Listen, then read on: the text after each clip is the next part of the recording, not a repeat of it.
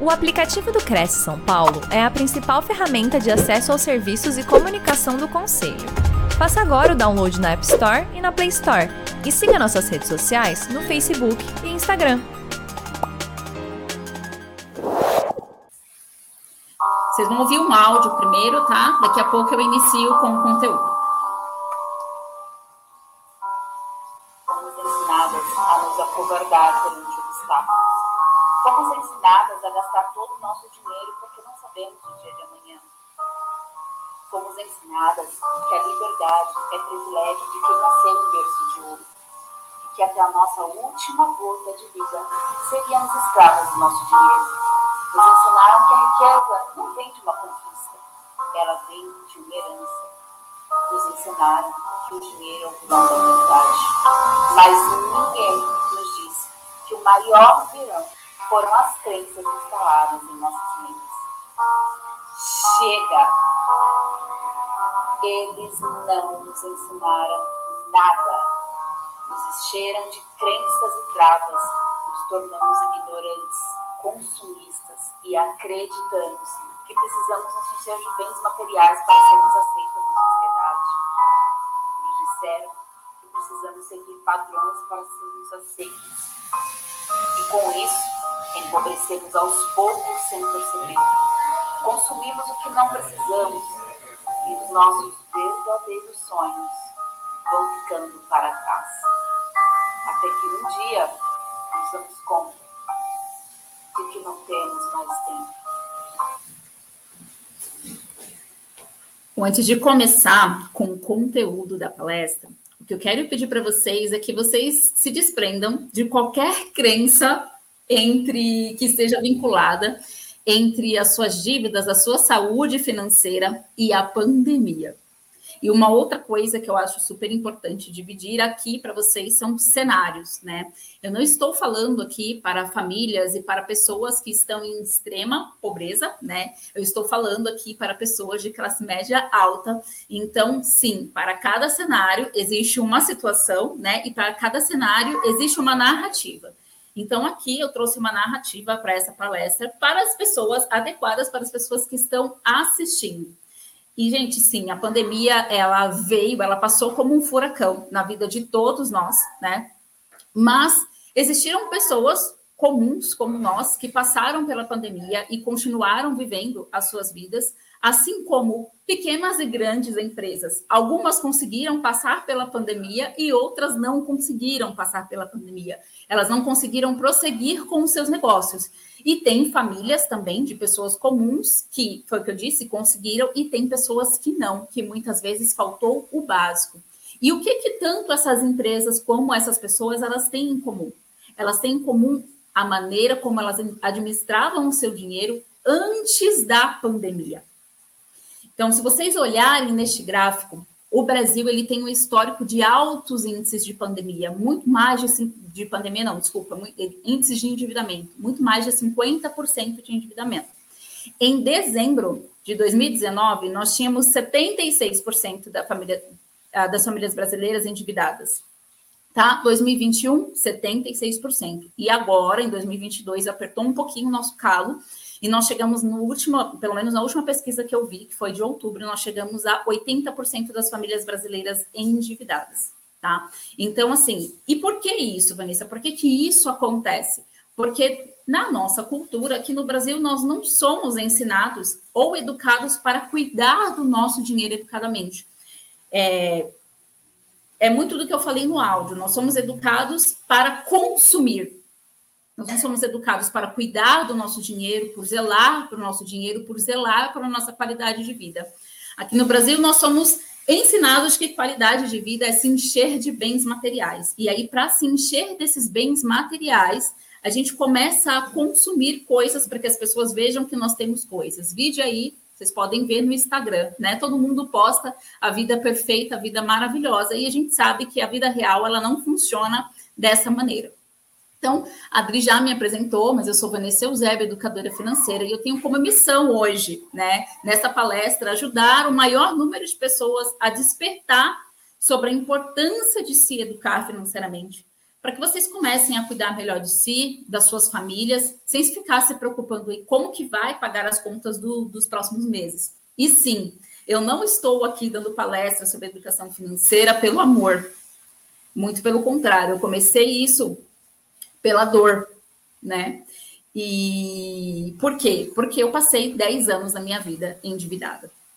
E se eu não tivesse começado a me reeducar financeiramente lá em 2019, muito provavelmente eu não estaria aqui com vocês hoje fazendo uma palestra sobre educação financeira.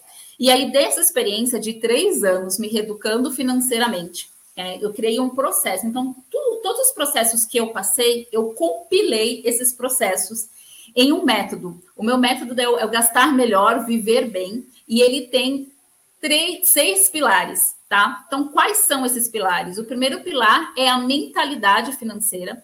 Então, é muito do que eu falei. Enquanto você não muda a maneira como você encara o dinheiro, enquanto você não muda a maneira como você trata o seu dinheiro, você não vai mudar nada na sua saúde financeira. O segundo passo é o ambiente. Sim, nós precisamos estar em ambientes adequados para conseguir qualquer coisa na vida, e não só nas finanças. Finanças pessoais, que são as finanças mesmo, a maneira como você cuida do seu dinheiro ali no dia a dia. Dívidas, eu tive que passar por esse processo de aprender a negociar uma dívida, de aprender a pagar uma dívida pelo valor justo. Saúde, porque se por que, que adianta você cuidar das suas finanças e não ter saúde para desfrutar do que você está construindo? E por último, investimentos. Então, muitas pessoas acham que educação financeira é sobre investimentos. Ah, a Vanessa vai falar sobre educação financeira, ela vai pedir para eu cortar tudo, cortar meu cafezinho, e aí eu não quero, não vou nem ouvir, né? Quando na verdade não é isso. Quando a gente fala de educação financeira, educação financeira é um processo. E os investimentos é o último passo de todo esse processo. Nós vamos falar aqui um pouquinho nessa live sobre os seis pilares, né? vou dar um, uma passada aqui sobre os seis pilares, porque se eu fosse falar profundamente de cada um, cada um daria uma live aqui na TV Cresce. É, então, nós vamos começar pela mentalidade financeira. O que, que você acredita sobre dinheiro? Às vezes, quando a gente pergunta de bato você fala, meu Deus, o que, que eu acredito sobre dinheiro? Mas tudo que você acredita sobre dinheiro hoje está diretamente ligado ao que você viu, ouviu e sentiu durante a sua infância. Talvez o seu padrão de. Você vai falar assim, ah, Vanessa, não, mas na, na minha infância, eu era, a minha vida era muito escassa, eu era muito pobre. Não, eu não estou repetindo. Talvez você esteja repetindo o padrão de escassez com um pouco mais de luxo, mas não significa que a sua vida não seja escassa. Entende? Se você no final do mês tem que estar preocupado com quais contas você vai pagar, ou se você vai ter dinheiro para pagar ou não todas as contas, você está vivendo um ciclo de escassez. Então, eu vou usar um exemplo, né? Eu, eu cresci numa casa ali com 12 pessoas. Na minha casa não se falava em dinheiro. Então, minha avó, eu fui criada pelos meus avós, então a minha avó era, era quem, meus avós eram quem provia a família, então a, minha avó cuidava de nós, e o meu avô saía para trabalhar. E eu sabia que era o meu avô que pagava todas as contas, mas era isso. Eu, nunca foi falado de dinheiro na minha casa. Quando que eu fui aprender a lidar com o dinheiro? Quando eu fui diretamente para o mercado de trabalho. E, infelizmente, no meio desse caminho, eu me deixei sendo influenciada por essa questão de acúmulo de bens materiais. E fui ouvir pessoas que me davam conselhos e pessoas que nunca construíam nada. E aí, mais uma vez, aparece o ambiente. Cuidado com as pessoas que você ouve durante a sua jornada. Essa não é a minha história, tá? A minha história é exatamente essa. Eu fui criada pelos meus avós em uma casa com 12 pessoas e meu avô provia a família. Mas eu não sei qual é a história de quem está aí desse lado. Talvez você tenha visto os seus pais brigarem por conta de dinheiro todo final do mês. Talvez vocês tenham visto o seu pai violentar a sua mãe por conta de dinheiro. Talvez você teve um pai alcoólatra que pegava todo aquele dinheiro que era para comprar o pãozinho no, no, no início do dia ali para as crianças e ele torrava esse dinheiro em pinga. Eu não sei. Mas pense um pouquinho, como que era na sua casa quando falava-se de dinheiro ou quando surgia o assunto dinheiro? Isso é uma coisa muito íntima. E é importante você relembrar, porque às vezes isso fica no nosso inconsciente. Mas quando você entender o, o que era o padrão de dinheiro, quando se falava de dinheiro na sua casa, você vai entender o porquê você lidar com essa desse, com o dinheiro dessa maneira hoje na sua vida. Você pode lidar de uma maneira super bem, então você pode ter uma super saúde financeira, como você pode estar debilitado na sua saúde financeira. Eu não sei vocês, mas eu creio que a maioria das pessoas que estejam aqui na live já ouviram essas frases, né? Dinheiro não dá em árvore. Um bom emprego é o único caminho para a segurança financeira. Mulheres nunca deveriam ganhar mais que homens, que seus parceiros. Pessoas como eu nunca enriquecem porque eu nasci pobre, eu vou morrer pobre. Dinheiro é raiz de todo mal. É nobre ser pobre. Tem gente que romantiza a pobreza, né? Tem gente que confunde pobreza e humildade. Você ser humilde é uma coisa. Você ser pobre, de não ter coisas de faltar o básico para sua família é outra.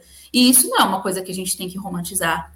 Não é espiritual ter dinheiro. Eu nunca serei rico, porque colocaram na sua cabeça. Se você veio de uma família que não tinha muitos recursos, você não tem essa possibilidade. Se eu for rico, não terei amizades verdadeiras. Né? Não é seguro ter muito dinheiro. Pessoas ricas são arrogantes, pessoas ricas são gananciosas. Dinheiro não traz felicidade. Pobre tem que parcelar. Então, para que você desconstrua todas essas crenças que rondam a maneira como você lidar com o seu dinheiro hoje, você precisa construir novas crenças, novas crenças de maneira positiva.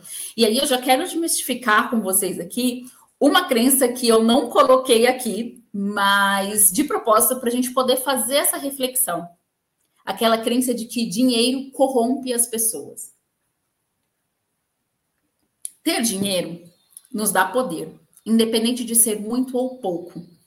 Imagine vocês aqui, quando pegaram, né, pegaram uma, um, uma grande quantia de dinheiro. Quando a gente tem dinheiro, a gente tem poder, a gente quer ir no shopping, gastar tudo, a gente quer dar uma volta, comprar um carro novo. Dinheiro nos dá poder. Quando você. Vamos pensar em um bisturi. Quero fazer essa reflexão com vocês. O bisturi ele é um instrumento. Então, na mão de um médico, o médico vai usar esse bisturi para salvar vidas. Esse mesmo bisturi, na mão de assassino, ele vai ser usado para tirar vidas. E com o dinheiro não é diferente. Vocês entendem isso? O dinheiro, ele é um instrumento. E ele não corrompe ninguém, ele apenas potencializa o caráter. Então, uma pessoa que tem muito dinheiro, que é mau caráter, ela não ficou mau caráter porque ela tem dinheiro. Ela já tinha aquilo, ela já levava aquilo no coração. E ter dinheiro só potencializou isso. Entendem? Da mesma maneira que uma pessoa boa, que tem um coração bom e que tem muito dinheiro, usa parte do seu dinheiro para ajudar ONGs, para ajudar outras pessoas. Porque ter o poder do dinheiro a ajudou a ajudar o próximo, a ter tanta abundância que ela consegue ajudar o próximo. Então, o dinheiro só vai revelar aquilo que já tem dentro do seu coração. A mesma coisa, a crença, ah, se eu tiver dinheiro, eu, só, eu não vou ter amizades verdadeiras. Sim, muitas pessoas nos aproximam, ah, se aproximam da gente por interesse em algo. Só que geralmente a gente consegue distinguir quem são essas pessoas, independente de nós termos dinheiro ou não. Então, qualquer crença que você tenha em relação ao dinheiro, ou que, ah, Vanessa, o dinheiro isso, o dinheiro aquilo, enquanto você não conseguir resignificar isso, enquanto você não conseguir desconstruir essas crenças, você nunca vai conseguir ter um dinheiro. Então, você precisa sempre ver as questões em relação ao dinheiro pelo lado positivo. A mesma coisa, se eu te perguntasse hoje, se você tivesse dinheiro suficiente para realizar tudo aquilo que você deseja, qual seria a primeira coisa que você iria realizar hoje?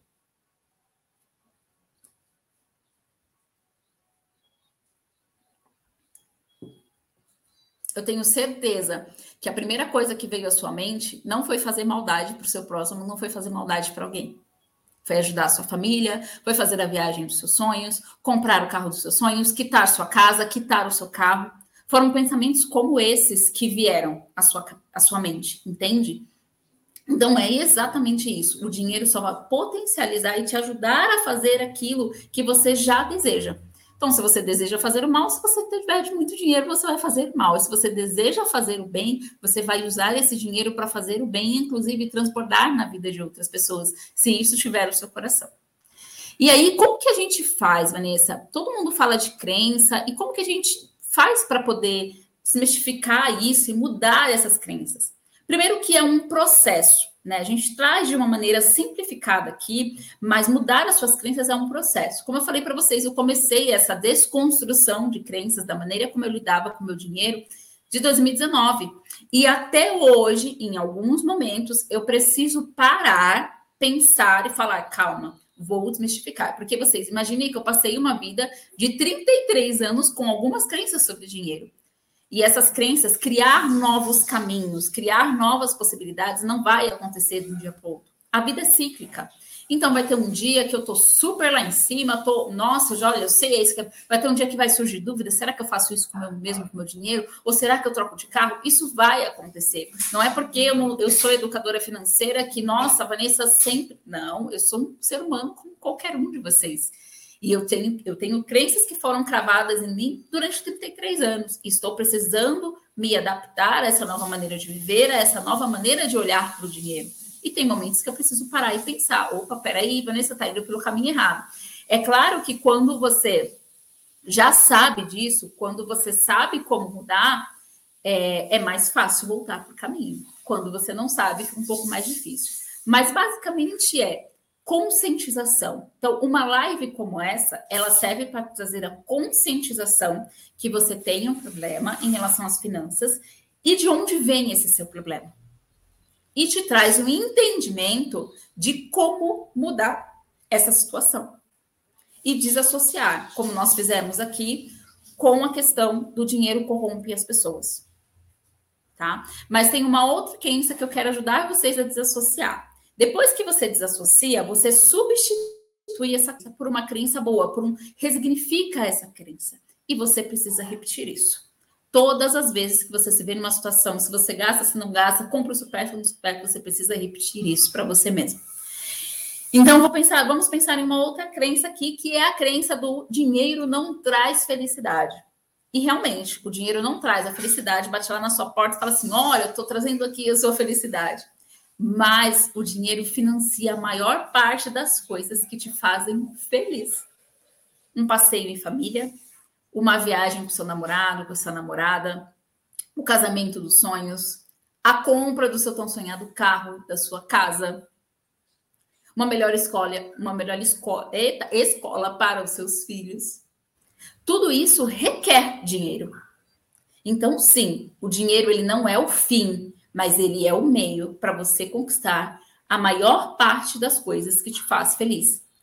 Então, não pense que ah, dinheiro não dá em árvore. Realmente, ele não dá em árvore, mas olha a substituição. O dinheiro te traz abundância e te permite desfrutar da vida que você entende que precisa ter, de você a vida que você merece. E é esse tipo de substituição. Então, não adianta eu falar para vocês, ah, pensa numa crença aí agora, porque eu sei que isso, é, como a gente age de maneira inconsciente, é muito difícil, às vezes, você leu ali uma ou outra frase, então você se lembra que elas fizeram parte da sua infância, mas vocês só vão entender como elas influenciam nas suas decisões sobre dinheiro quando você estiver na vida real. Então, todas as vezes que você estiver numa situação em que você compra um combo supérfluo, todas as vezes que vier aquele diabinho aqui do lado do lado esquerdo e falar compra porque você merece, para e pensa. Se aquele bem, aquela o que você está querendo adquirir, ele vai te trazer o que você precisa, ele vai te deixar mais próximo da realização do, dos seus objetivos. E isso você vai fazer com o dia a dia. E se não for o deixar, você falando, todas as vezes que eu estiver nessa situação, eu preciso parar e pensar. E você vai ter que repetir isso para você mesmo durante muito tempo. Mas vocês vão ver que isso vai mudar. Há, há uns três, quatro dias atrás, eu mandei uma mensagem. Todas as minhas mentoradas eu mando uma mensagem, mesmo depois que termina o acompanhamento, para saber se elas estão conseguindo ou não. E eu tenho uma cliente que era fissurada por Zara. Então, todas as vezes que tinha promoção na Zara, ela entrava na loja da Zara e arrasava com o cartão de crédito dela. E aí eu perguntei, mas nem sabia que tinha promoção das áreas. Só perguntei para ela como é que tava e tal. Ela falou assim: você não sabe o que, que eu fiz. Teve promoção da Zara. E eu fui na loja da Zara. E eu não comprei. Quando eu entrei lá, eu olhei e falei, não preciso. Eu olhei os preços, ela falou que chegou, ela entrou na loja, ela olhou os preços, ela chegou a ver, tinha muita coisa na promoção, mas ela saiu de lá sem nenhuma sacola. Ela preferiu investir o dinheiro dela para compra do apartamento ao invés de comprar a blusinha, o, o, né, o blazer que tinha em promoção. Então, é exatamente isso. Uma palestra como essa, ela te traz a conscientização de que existe algo que precisa mudar, o entendimento de como mudar isso. Mas a mudança, ela só vai ocorrer na sua vivência do dia a dia. E aí, como que você cria a sua bola de neve financeira? Quando você não respeita o padrão de vida que a sua renda pode te oferecer. Muitas daquelas pessoas, 76%, em 2021, 80% das famílias brasileiras endividadas hoje. Muitos estão nessa situação antes da pandemia, porque elas simplesmente não respeitam a vida que o dinheiro pode pagar. Eu sei que muitos de nós queremos muito mais, a gente quer muito mais, eu também quero muito mais do que eu vivo hoje. Só que o caminho não é endividamento. O caminho não é usar a frase pobre tem que parcelar, senão não vai ter nada. E foi exatamente com esse pensamento que eu passei 10 anos endividada. E o que eu construí? Nada. Porque eu simplesmente acumulava bens materiais que não, não me levavam a lugar algum. Então, quando você não respeita a vida que o seu dinheiro pode te oferecer, você está criando a sua própria bola de neve. Entendem? Então, Van, mas cara, eu quero mais. E como que eu faço? Então você vai se capacitar, você vai aumentar a sua renda para viver mais daquilo que você entende que merece. Mas não entrar em endividamento, porque isso depois para você vai pesar muito. Sendo imediatista. Ah, eu quero um carro, tem que ser para hoje. Ah, eu quero uma calça, tem que ser para hoje. Eu quero uma casa, tem que ser para hoje. Eu quero uma casa, pra... eu tem que ser para ontem, tá? Porque é o que eu falei lá no começo, isso já é implantado na nossa sociedade. Eu tenho que ter isso para ter aquilo, e não é. Você tem que aprender a planejar os seus sonhos. Porque, inclusive, planejar os seus sonhos, depois vocês vão ver algumas simulações aí para frente, vocês vão ver que te faz economizar muito dinheiro. E não ter objetivos claros. Quando você precisa fazer uma substituição, como essa minha cliente, que foi na Zara e ela preferiu guardar esse dinheiro para comprar o apartamento do que comprar o que estava em promoção, é porque ela tem muito objetivo, muito claro qual é o objetivo dela. O objetivo dessa minha cliente em 2024 é comprar o apartamento dela. Então ela teve no que pensar, ela teve uma troca justa. Não, eu abro mão da blusinha hoje para ter o meu apartamento daqui a dois anos.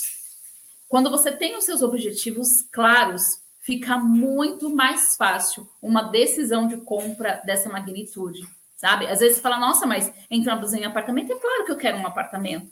Ok, quantos anos você está passando acumulando coisas e você não tem um apartamento, você não tem uma casa e você não tem um carro? Então não é sim, é simples na maneira de falar, mas não é o simples na maneira de agir, não é o simples na vida real. E muitas pessoas acreditam que fazem as suas compras é, 100% ali com sua razão. Ah, não, quando eu vou fazer uma compra, eu uso a razão. Quando, na verdade, 95% das vezes que você vai fazer uma compra, essa compra é feita pelo seu emocional. Eu vou falar um pouquinho para vocês sobre Daniel Kahneman. Daniel Kahneman é o primeiro psicólogo que estudou economia e psicologia. Inclusive, ele ganhou um prêmio Nobel de Economia por conta desse estudo. Tem um livro também. Daniel Kahneman diz que nós temos dois sistemas, né, dentro do nosso cérebro. Nós temos o sistema 1 e o sistema 2. Então, quem é o sistema 1? O sistema 1, ele é o sistema responsável por fazer com que você economize energia. Então, eu estar falando aqui com vocês, tomando essa água, passando os slides, tudo isso é automático. Se eu fosse ter que pensar para fazer tudo isso, nós vamos ficar aqui 24 horas para passar essa live né? É, você acordar de manhã, escovar os dentes é meio que automático, é meio que um, um ritual. Eu, eu levanto, eu desço para o banheiro, eu escovo os dentes, lavo o rosto, coloco minha cafeteira, não sei qual é o ritual, mas percebam que de manhã vocês têm um ritual. quem é responsável por esse ritual? Quem é responsável por nos fazer respirar sem ter que pensar que precisamos respirar? É o nosso sistema 1. O sistema 2 é um sistema mais lento, que demanda mais energia, que é o sistema que aprende. Então, eu vou usar aqui com vocês a analogia de um carro, quando nós estamos aprendendo a dirigir. Meu Deus, é tanta coisa, tem que olhar no retrovisor, tem que arrumar o espelho dianteiro aqui. Aí você tem que ter o ponto da embreagem para poder acelerar o carro, para poder sair, senão o carro morre. Aí você tem que pôr na primeira, depois você passa para a segunda. Gente, é uma loucura quando a gente está aprendendo a dirigir. Gente, é muita loucura. Muitas vezes você falha ali, não consegue nem sair com o carro. Porque o sistema 2 está aprendendo como tudo isso funciona. Quando você aprende a dirigir, para quem já dirige há mais tempo, acho que deve até ter lembrado quando começou a dirigir, é o sistema 1 que tomou o comando, porque o sistema 2 aprende e demanda ali para o sistema 1. Você dirige que você nem pensa, você não sabe nem, você nem pensa que marcha que está, isso se torna automatizado. Porque o sistema 2 aprendeu como fazer e demandou para o sistema 1, que é o sistema que faz tudo de forma automática. Agora vocês Pensem comigo, uma pessoa que não foi educada financeiramente, que não sabe cuidar do seu dinheiro, em um momento de compra, quem vocês acham que está demandando? Sistema 1 ou sistema 2? Eu afirmo para vocês que em 95% das vezes, quem está demandando é o sistema 1. Porque se você não foi educado, ele não tem o que consultar. Porque o diálogo na hora de uma compra, ele funciona mais ou menos assim. Vanessa foi lá na Zara, viu uma promoção daquele blazer maravilhoso. E aí ela fala: caramba, um limite no cartão para comprar esse blazer. Ai, gente, eu compro ou não compro? Aí o sistema 1 já sobe o alerta. Aí ele vai lá no sistema 2 e fala assim: sistema 2. Aí, aí, a Vanessa pode comprar, ela tem dinheiro para isso, aí ele vai virar e vai falar assim: ah, sistema 1, eu não sei, não. Ela nem olha isso daí, ela nem não sei te dizer, ela nem cuida do dinheiro dela. O sistema 1, como um bom né, redutor de energia, que gosta de ver a gente feliz, porque ele se alimenta da nossa felicidade, ele fala assim, cara, sistema 2 não me impediu. Então, quer saber, Vanessa? Passa aí esse cartãozão, parcela em 10 vezes, sem juros, aquela parcelinha que você vai dar conta. Eu estou usando uma analogia, mas é mais ou menos assim que acontece. Se o seu sistema 1 ele não tem arquivos para consultar, que neste caso é uma base de educação financeira sólida, na maioria das vezes você está fazendo compras pelo seu emocional. Não é o seu racional que está demandando as suas compras. É engraçado isso, né? Agora a gente vai entrar aqui, saindo um pouquinho dessas, dessa questão de mentalidade financeira, nós vamos entrar um pouquinho em ambiente. Em Provérbios 13, 20, ele diz o seguinte: Quem anda com os sábios será sábio, mas quem anda com os tolos acabará mal. Nossa, Van, então você está falando que eu vou ter que abrir mão de todas as minhas amizades. Meu Deus, como que eu vou fazer isso? Não é isso. Na verdade, é você selecionar em que momentos você estará com cada nível de amizade. Então, sim, os seus amigos, eles continuarão sendo seus amigos, seus amigos de diversão. Mas o que eu quero que você pense hoje, tá? É o seguinte. Eu sei que a gente não tem certeza 100% de como isso é do lado deles. Mas pense o seguinte: qual tipo de conversa da rodinha dos seus amigos hoje? Eles falam sobre investimento, eles falam sobre finanças, eles falam sobre negócios, eles falam sobre o próximo nível profissional da sua vida. Eles falam, eles falam sobre sonhos futuros. Como que é a saúde financeira desse grupo que você anda hoje? Todos têm a mesma reclamação? Que está tudo muito alto, que as contas estão apertadas. Ah, vamos fazer uma resenha ali. Putz, não dá, amigo. A conta está apertada. Você pode perceber que o grupo que você tem hoje, muito provavelmente vocês têm a mesma queixa, o mesmo estilo de vida, os mesmos problemas financeiros. Esse grupo provavelmente não fale de finanças, não fale de investimentos. Então, não é este o grupo de amizade que vai te fazer ir para o seu próximo nível. Você tem que estar em mesas que você é questionado. Você tem que estar em mesas que você é confrontado a todo momento. Você tem que estar em mesas de pessoas que falam sobre o próximo nível que você quer estar.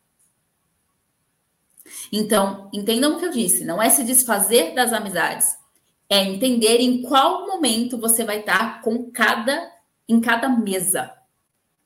Então vai ter um momento que você vai estar na mesa dos seus, dos seus amigos, que você se diverte, que você bebe a cerveja, que não necessariamente é a mesa dos caras que estão falando de futuro, que estão falando de vida profissional, que estão falando de investimentos, que estão falando de finanças pessoais. É o cara que vai confrontar o que você diz, é o cara que vai te desafiar a ser melhor. E essas pessoas são pessoas que já estão no seu próximo nível. Qual é o próximo passo que você quer dar? Qual é o próximo cargo que você quer ter na empresa? Qual é o próximo degrau da sua vida profissional? É com essa é com a pessoa que já está lá que você tem que ter amizade. Qual é a pessoa que tem o estilo de vida que você quer ter? É com essa pessoa que você tem que ter amizade, porque é ela que vai te dizer como ela conseguiu alcançar aquele nível. Se você estiver sempre com pessoas com o mesmo nível que você, não tem o próximo nível, entende? Então, você precisa se cercar de pessoas que te possibilitarão estar no próximo nível. E, inclusive, eu digo isso para vocês com muita propriedade. E por isso que eu estou aqui hoje na TV Cresce, trazendo a minha palestra. Porque eu estou me cercando de pessoas que já estão em níveis em que eu quero estar. Na vida profissional, na vida pessoal, na vida financeira, nos relacionamentos. Entendem? Porque essas pessoas me confrontam e me ensinam a chegar ao próximo nível. E essas pessoas, inclusive, são o meu network. E é pelo network desse meu novo grupo de amizade, né, que eu estou aqui, que me apresentaram a TV Cresce. Entendem? E eu posso trazer a minha mensagem para mais pessoas. Agora, entrando aqui já em finanças pessoais. Finanças pessoais, pessoal, nada mais é do que aprender a viver a vida que o seu dinheiro pode pagar. Como eu disse lá, Todos nós queremos mais, mas o caminho do querer mais não é o endividamento. O caminho do querer mais é se capacitando para aumentar a sua renda e assim sucessivamente, para que você vá vivendo os níveis de vida até que você chegue à vida que você idealizou ter. Nunca será pelo endividamento, tá? Essas pessoas que você vê, vocês veem tendo vidas maravilhosas, vidas reais, não as vidas do, do Instagram, do YouTube, elas criaram uma base sólida, e essa base sólida, ela acontece através de degraus. E neste caso aqui é, primeiro degrau é aprender a viver a vida que o seu dinheiro pode pagar. Eu trouxe aqui uma metodologia, não existe uma receita pronta, tá? Para cada estilo de vida, mas existe uma maneira de você começar. É possível você começar de algum lugar. Então, eu trouxe aqui a metodologia 80-20, se alguém de vocês conhece sobre finanças ou tem curiosidade de, de estuda sobre esse assunto, vocês já te, devem ter visto essa, essa, metodologia em outros lugares. Mas basicamente o que, que diz a metodologia 80-20? Você usa desses 80%, 70% do seu salário, dos seus rendimentos, para os essenciais, para sua sobrevivência, então alimentação, moradia, contas básicas e demais contas que você já tenha. 10% para você desfrutar. Porque, gente, qual é a graça da vida de você passar por ela e ficar pensando, ah, quando eu me aposentar? Não, a vida acontece agora. Não faz sentido você ficar acumulando dinheiro, ah, investimento, acumular dinheiro para desfrutar depois. Não é isso, eu já falei para vocês. É, você precisa passar por essa vida aproveitando cada dia cada dia dentro do que a sua seu dinheiro pode pagar. Então, é para o seu lazer, é para suas viagens, é para suas compras. Então, não é que você não possa ir na Zara e comprar o seu blazer dos sonhos. Não é que você não possa, homem, relógio, o celular de última geração. Não é isso. Mas é possível, sim, você planejar a aquisição desse sonho sem se endividar não antecipando a realização.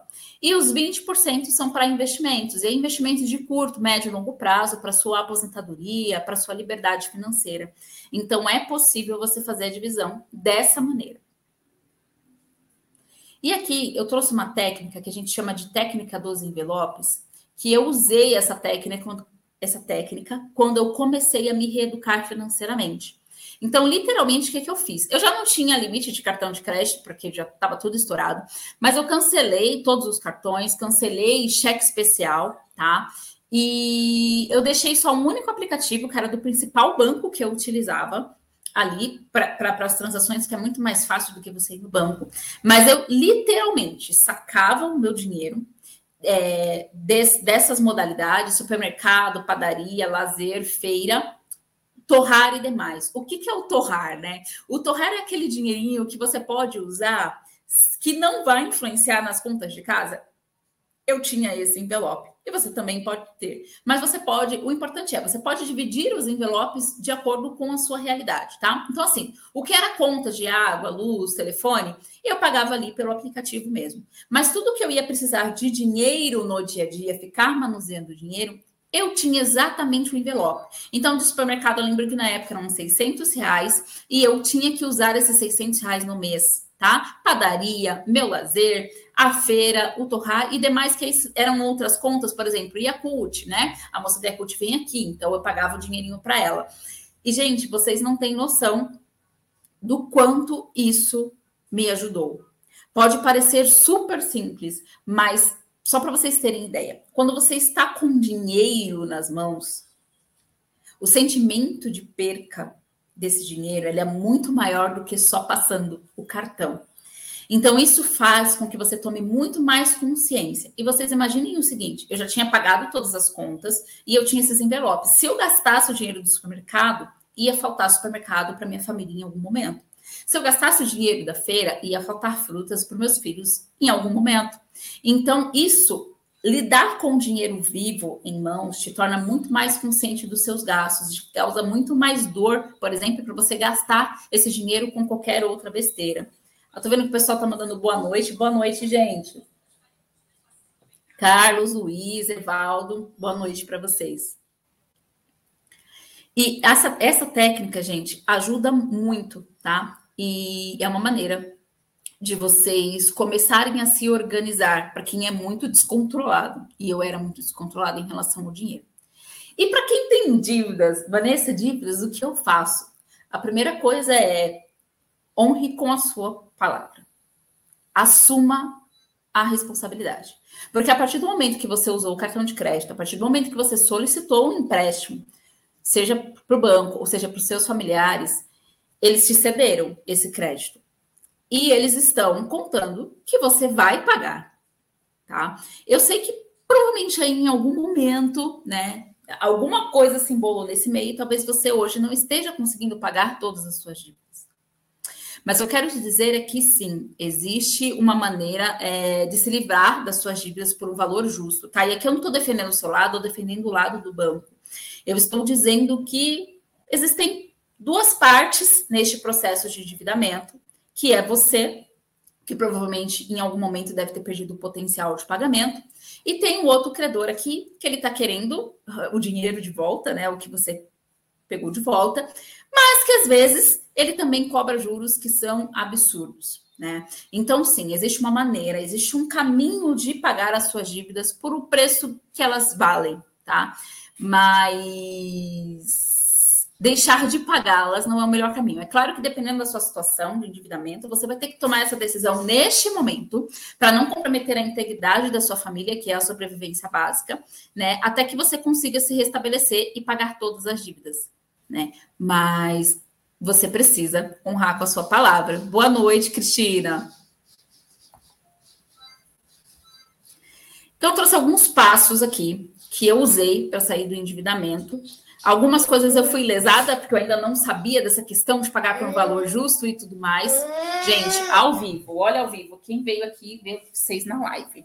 Luquinhas veio ver na live. Só um momento, gente.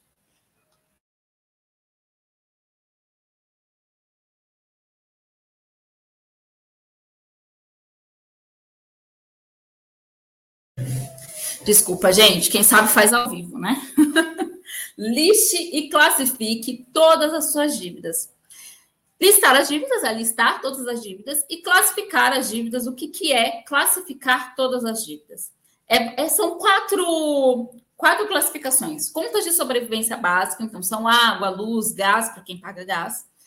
Contas com consequência. O que, que, são contas com consequências? Contas em que os seus bens eles estejam. Boa noite, Rô contas em que seus bens estejam em risco. Então, financiamento de um carro, financiamento de uma casa, não pagar condomínio, tá? Essas são dívidas com consequência. Depois, contas com pessoas, é, Aí podem ser pessoas da família ou agiotas, tá? Porque às vezes é, conta com as pessoas, as, os seus familiares, eles te emprestaram aquele dinheiro.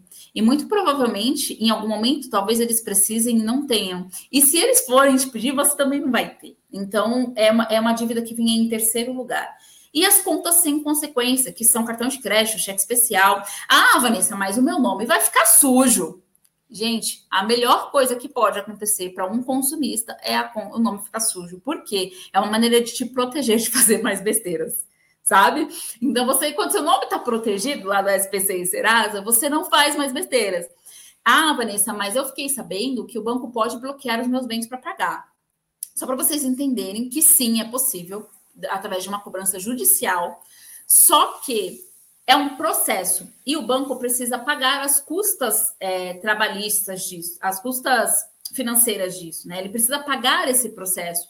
E muitas vezes, na maioria dos casos, as dívidas não compensam todo esse processo. As dívidas advocatícias, eu falei dívidas trabalhistas, dívidas advocatícias desse processo. E para o banco, na maioria das vezes, não compensa, tá? Então, o banco opta por não fazer e fica ali só te cobrando. E depois você vai descobrir o valor original de cada uma dessas dívidas, tá?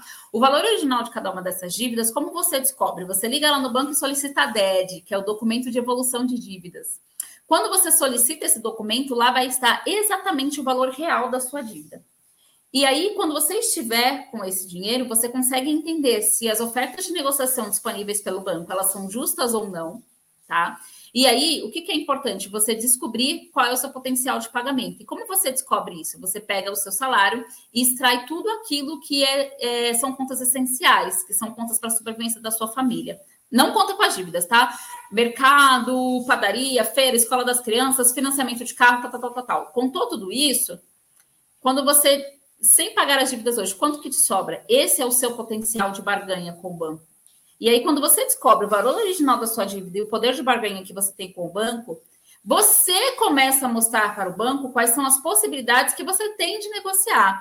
Ah, Vanessa, é fácil assim? Não, não é fácil assim. É, pela minha experiência, de dois a seis meses para vocês conseguirem negociar todas as dívidas. Mas você não entrou nessa de um dia para o outro, então você não vai sair dessa de um dia para o outro. Então é preciso ter paciência e disciplina para conseguir se livrar das dívidas. Eu deixei aqui preparado para vocês um QR Code, que é o QR Code do meu YouTube. Lá eu falo bastante sobre a questão de dívidas, porque aqui não dá para falar, é muita coisa. Se vocês quiserem escanear, eu vou deixar aqui um pouquinho para vocês. Escaneiem, entre lá no meu YouTube e vejam os vídeos. Eu falo de proteção de salário, como negociar as dívidas. Eu coloco bastante coisas lá sobre esse, esse tema, que é a minha especialidade. Né? Eu sou especialista em recuperação de crédito. E, e aí, lá no YouTube, eu falo mais um pouquinho isso, visando o lado da pessoa física, né? E não o lado do, do credor, mas, claro, gente, tudo com integridade, fazendo tudo certinho. Pilar saúde, que não tem muito o que falar, sem saúde não tem como desfrutar da vida. Então, zele pela sua saúde, ela deve ser um dos seus principais valores. Porque sem ela não há como desfrutar daquilo que você sonha. E assim como cuidar do dinheiro, cuidar da saúde precisa ser antecipadamente. Não, você não vai no médico só quando você precisa, você já vai no médico antecipadamente para que você não tenha que ir por uma por uma situação né, mais desagradável, por uma doença grave, de fato tá? E uma outra coisa que eu quero dizer para vocês é o que é qualidade de vida para vocês. Para cada um, qualidade de vida é uma coisa, tá? Então, para mim, quando eu estou sozinha, qualidade de vida para mim é estar na minha sala com o pezinho esticado lendo um livro, por exemplo, vendo uma Netflix. Isso é qualidade de vida para mim, isso me faz feliz. Quando eu estou com a minha família, eu quero estar em outros lugares, né? Eu quero me divertir, quero ir para a praia, meus filhos adoram água. Para cada um, qualidade de vida é uma coisa. Mas, além disso, o que eu quero que vocês pensem é: um ego ferido e distúrbios emocionais não são curados com, com dinheiro. Eles são curados com a ajuda de um profissional. Então, se você é altamente consumista, provavelmente você está querendo tapar algum buraquinho aí, ou do seu ego, ou de distúrbios emocionais, e você precisa de ajuda de um profissional para isso. O Carlos colocou aqui que o que ajudou ele a fazer é uma planilha de despesas Sim, desde que ela tenha intenção, e ainda bem que te ajudou, Carlos. Ah, Rosana, obrigada. Deixa eu correr aqui, né, gente? Para poder conseguir passar todo o conteúdo para vocês. Investimentos. Depender do INSS não é uma opção. Eu não sei se vocês sabem como que funciona o INSS hoje, mas basicamente, tá, gente? O que você contribui para o INSS hoje não é para a sua aposentadoria. Você está contribuindo para a aposentadoria de quem está aposentado hoje. E uma informação muito séria. É, existe um estudo que diz que em 2028 nós teremos mais crianças e jovens do que pessoas trabalhando na idade de trabalhar com carteira assinada. Então, nessa informação, nós temos duas coisas graves. Primeiro, que a nossa a geração de hoje ela está sendo educada para não trabalhar registrada, não contribuir com o INSS, né, para ser independente. E nós temos essa informação, que nós teremos a população mais idosa do mundo, da nossa história, a partir de 2028. Então, se nós teremos menos jovens no mercado de trabalho, quem vai custear a nossa aposentadoria? Então, com isso, com essa informação, é muito importante que você construa a sua aposentadoria de maneira independente. E que a aposentadoria do governo, que nós não sabemos como será a partir de 2028, imagine quanto mais anos passar, pior vai ficar, seja um cumprimento da renda criada por você independentemente, e não a sua renda principal. Essa informação é muito séria. E aí, é, Algumas inseguranças, tá? De quem começa a investir seu dinheiro. Vanessa, precisa de muito dinheiro para investir? Não. A partir de 30 reais você já começa, consegue começar a investir. Na verdade, em, algumas corretoras você consegue investir a partir de um real. Investir não é seguro. Investir é seguro, sim. Claro, quando você vai para renda variável, você precisa ter conhecimento do que você está fazendo. Mas quando a gente, a gente, vai falar aqui um pouquinho de renda fixa, é, uma das suas proteções é o próprio governo e, ah, Vanessa, mas o governo. Gente, antes do governo quebrar, inclusive o dinheirinho que estava na sua poupança pode sumir. Para o governo quebrar e não ter dinheiro no país, assim, nunca aconteceu, tá? É, mas o dinheirinho da sua, tão, aquela poupancinha que você tem de estimação, ele pode sumir. E então, sim, é seguro. E quando a gente fala em emprestar dinheiro para outras empresas, existe um seguro, né? É assegurado isso. Então, se acontecer alguma coisa com a empresa que você emprestou o dinheiro, esse seguro revê o valor devolvido, inclusive com os juros, tá? Tenho medo de investir. O medo de investir vem da falta de conhecimento. A partir do momento que você conhece, você consegue investir. Investir não é para todos. Gente, com 30 reais, se investir não for para todos, eu não sei o que, que é. É, antigamente, sim, na bolsa só entravam pessoas que tinham dinheiro, mas isso foi de democratizado, tá? Ao longo do tempo. E só para vocês entenderem como é possível, eu trouxe aqui uma modalidade que chama Tesouro Direto. Tá? Eu não sei se, se vocês conhecem, mas o que é o Tesouro Direto? Basicamente, simples mesmo, tá? Você está emprestando dinheiro para o governo. Sabe aquelas promessas que os candidatos fizeram antes da eleição? Para cumprir essas promessas, eles precisam de dinheiro. E existem algumas maneiras de arrecadar esse dinheiro: por imposto, por dívida externa, né, pedindo para outros países, e para nós, pessoa física. Exatamente, gente, através do tesouro direto. O governo está literalmente dizendo assim: Vanessa, me empresta esse dinheiro e eu vou devolver para você nessa data, com juros e tudo mais. Então, esses são os títulos que estão sendo é, negociados hoje, tá? É renda fixa. E você pode investir a partir de 30 reais. Qual é a facilidade aqui do, do Tesouro Direto? Dentro do Tesouro Direto, você pode investir para curto, médio e longo prazo. E eu trouxe aqui para vocês algumas simulações só para vocês entenderem a potencialidade de juros compostos, tá? Primeiro, eu quero pedir desculpa, porque eu printei uma tela errada e aí depois eu fui tentar que essa telinha aqui do Tesouro Selic, mas o, o valor está certo, tá? É, de R$ 1.700, vou explicar para vocês, porque ele saiu do ar, o site do Tesouro, então eu não consegui printar a tela correta para colocar. Mas basicamente, o que, que eu fiz aqui? A antecipação de um sonho de um carro de 50 mil reais. Hoje, se você for financiar um carro de 50 mil reais e parcelar ele em 48 vezes, com uma taxa média de 3,87, que eu vi hoje no, no, no, site do Banco Central, você vai pagar uma parcela de R$ 2.308, tá? você está pagando 60 mil reais de juros, quase 61 mil reais de juros nesse carro.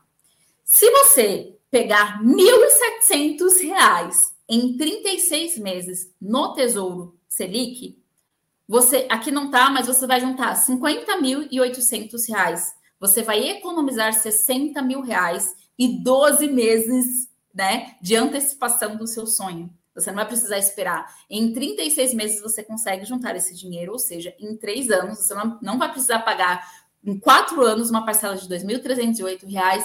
Inclusive, você ganha poder de barganha, porque quando você tem o dinheiro em mãos, você consegue desconto. E uma segunda, um segundo exemplo que eu trouxe aqui para vocês é para vocês viverem de renda, tá? Eu usei aqui o exemplo de uma renda mensal de 3 mil reais, mas aí cada um, depois vocês podem fazer esse, esse cálculo no particular usando esse site aqui, ó, fazconta.com, como viver de renda. Você coloca aqui é, quanto que você quer de renda mensal e ele já vai te dar o, o, o, o quanto você precisa ter de montante. Então, para você ter uma renda hoje é, a partir de 3, de 3 mil reais, você precisaria de um montante de 552 mil. Nossa, Vanessa, quanto dinheiro! Se você investir esse dinheiro hoje no Tesouro IPCA 2045, que é exatamente daqui a 23 anos, você vai investir 732 reais, vou arredondar aqui, tá? Por mês, para poder ter esse montante. Do seu bolso vão sair 192, 196 mil reais e 357 reais de juros compostos trabalhando a seu favor. Então, esse é o poder dos juros compostos. Gente, nada é impossível para aquele que vive dentro da sua possibilidade. Talvez falar 700 reais para mim hoje não é. Tá bom, começa com 30 reais, que é o mínimo que você pode investir aqui. Quando você tiver mais condições, você faz um aporte maior. Mas, gente, é possível investir de maneira segura, sem ficar perdendo dinheiro com disciplina e responsabilidade, tá? Bolsa de valores, ações, se você quiser, você nem precisa ir para isso. É claro que lá tem mais risco, mas também tem mais retorno. Só que quando você está comentando, você não quer retorno, você não quer perder o seu dinheiro. E eu sei como que é isso, porque eu passei por esse processo, tá? Então, sim, é possível. E é possível você se aposentar por conta própria e usar a aposentadoria do governo como um complemento da sua renda. E aí, eu quero trazer uma mensagem final aqui para vocês que eu trago em todos os lugares que eu vou. E, e eu sempre trago essa mensagem exatamente dessa maneira. Dinheiro sem destino é dinheiro perdido. Eu não sei qual é a sua condição, e qual é a decisão que você toma. Mas você só vai conseguir tomar uma decisão quando o seu porquê, quando o seu para quem foi muito claro para vocês. Eu tenho esses dois pimpolhos hoje. Eles são os meus porquês, eles são os meus para quens. E mesmo quando eu penso em desistir, eu lembro que eu tenho eles para honrar. E além deles, eu tenho meus avós também. Então, se eu não faço por mim, se eu já não tenho mais forças para fazer por mim, eu faço por eles. Então, o meu porquê, o meu para quem, ele é muito claro. E o seu também precisa ser. Qual decisão que você toma hoje? Qual ação que você vai tomar hoje? Para cuidar melhor do seu dinheiro, e assim conseguir estar mais próximo daquilo que você desenhou para sua família. Se você não tem família, daquilo que você desenhou para você. O que você vai fazer para estar mais próximo de honrar aquelas pessoas que te criaram? O que você vai fazer para estar mais próximo de se honrar? Pense. Aqui estão os meus contatos. Quem quiser me acompanhar, quem quiser entrar em contato comigo, esses são os meus contatos, gente. Muito obrigada pela audiência de vocês. Eu acho que a Adri entra agora de novo para a gente fazer um bate-papo aqui do Tira Dúvidas, né? Olá, nossa, boa. ótima explanação, Vanessa. Nossa, ah, muito boa mesmo. Aprendi bastante aí. Às obrigada. vezes, algumas medidas até simples, né? Que a gente Sim. pode ter no nosso dia a dia faz bastante diferença, né? Sim, faz muita. É o que eu falo assim, às vezes é, a gente olha e fala, ah, não, mas é muita coisa, meu Deus, como eu vou fazer? Mas é um passinho de cada vez, é um processo. Exatamente, fato, né? exatamente. Né? É. E é possível, sim, fazer acontecer. É verdade, com paciência, né, determinação e sim, foco, né? Eu sim. acho que você focar também é bem importante, né? Exato. Sim, precisa, precisa ter é. foco. E, e, é, e, o que vai te ajudar nesse foco, Dri, é exatamente o que eu falei, assim, você ter o seu porquê muito claro, seus objetivos sim. muito claros, porque isso vai te fazer é, a, te ajudar na decisão, sabe? De adquirir um bem que você não precisa, de adquirir um supérfluo que você não precisa, em prol de algo muito maior. Então, isso uhum. acaba ajudando.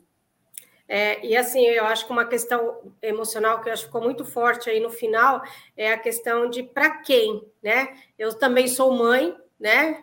É como você, então essa coisa, né, de você pensar nos seus filhos, que é, né, sim. o conforto vem em primeiro lugar, vem o deles, né? A gente é mãe, sim, a gente sim. sabe disso, né? Então eu acho que isso dá uma motivação a mais, né, para você Exatamente. Querer, né? É verdade. Então, essa eu questão que... emocional aí é muito forte, né? Eu vi que a Cristina colocou aqui. Vanessa, tem como falar de alguns investimentos seguros? Cris, é, o, o, os mais seguros hoje, tá? Que de, de, fácil entendimento, e os mais seguros. Geralmente, os investimentos de renda fixa, eles são os mais seguros no sentido de não perder dinheiro, tá? Por quê? Quando você contrata um investimento de renda fixa, você sabe exatamente a data em que a empresa ou o governo vai te devolver aquele dinheiro e qual é a taxa de juros que você que eles vão te devolver, qual é a rentabilidade, tá? Para quem está começando, o mais seguro é o Tesouro Direto e o que a gente chama de CDB. No Tesouro Direto, que foi o que eu passei aqui para vocês, nós estamos emprestando dinheiro, literalmente, emprestando dinheiro para o governo, e no CDB você está emprestando dinheiro para empresas privadas. No Tesouro, a sua garantia é o governo. Então, por mais que a gente fale, meu Deus, mas o governo do jeito que tá, Vanessa, meu Deus, esse cara, assim, não existe o quebrar o governo, tá? Antes do governo quebrar, muitas coisas já quebraram. E é o que eu falei, inclusive o dinheirinho que fica na nossa poupança de estimação, o governo pode retirar. Isso já aconteceu. Nessa em 94, não, não me lembro o ano, mas isso aconteceu. O Collor foi lá e passou a mão na poupança de muitos brasileiros, tá? Então, dentro do Tesouro, o seu dinheiro está protegido de verdade. E a gente tem os CDBs, que é quando você empresta para uma empresa é, física, tá? Uma empresa é, particular, não é o governo. E eles têm um programa que chama o FGC, tá? Esse FGC ele te garante que se acontecer alguma coisa com aquela empresa que você emprestou o dinheiro, eles te devolvem é, até 250 mil reais, é, se você tiver investido, né, por, por corretora, e eles te devolvem esse dinheiro, incluindo os juros que foi prometido para você. Então, esses são os dois mais seguros e os dois mais indicados para quem está começando a investir. É de muito fácil entendimento e até na hora de investir também é de muito fácil assimilação. Ah, Vivi, obrigada. Parabéns pelas dicas incríveis. Obrigada. Realmente, foram bem incríveis mesmo. Bom, Tem... a gente já está. Já tá... Você quer falar mais alguma coisa? Ah, não, eu só ia comentar aqui do Carlos, ah. que o Carlos falou que a, é, o que ajudou muito é fazer uma planilha de despesas, né?